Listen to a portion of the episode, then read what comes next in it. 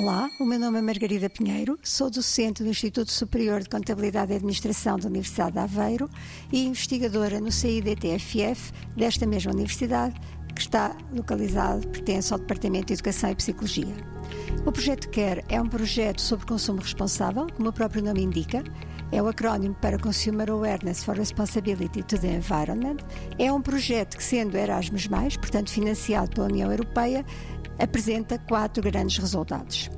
O primeiro resultado é a plataforma RiaCare, e nessa plataforma vão conseguir aceder a todos os materiais, tudo o que está a ser feito sobre o projeto CARE. O segundo resultado, é designado por Care Knowledge, é um resultado, como o próprio nome indica, que pretende aumentar o conhecimento de, de todos em geral sobre a sustentabilidade, sobre o consumo responsável. Um terceiro resultado é o EduCare.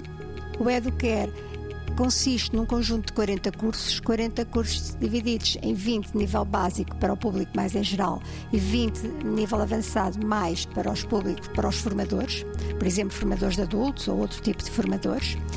O Educare desenvolve-se em quatro grandes áreas, que são a alimentação, o vestuário, o uso de recursos e a mobilidade.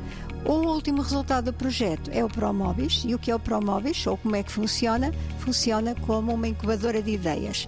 Uh, os parceiros estão a criar uma metodologia específica para avaliar essas ideias e depois vão produzir um relatório que vai ser enviado aos empreendedores com o resultado dessa avaliação.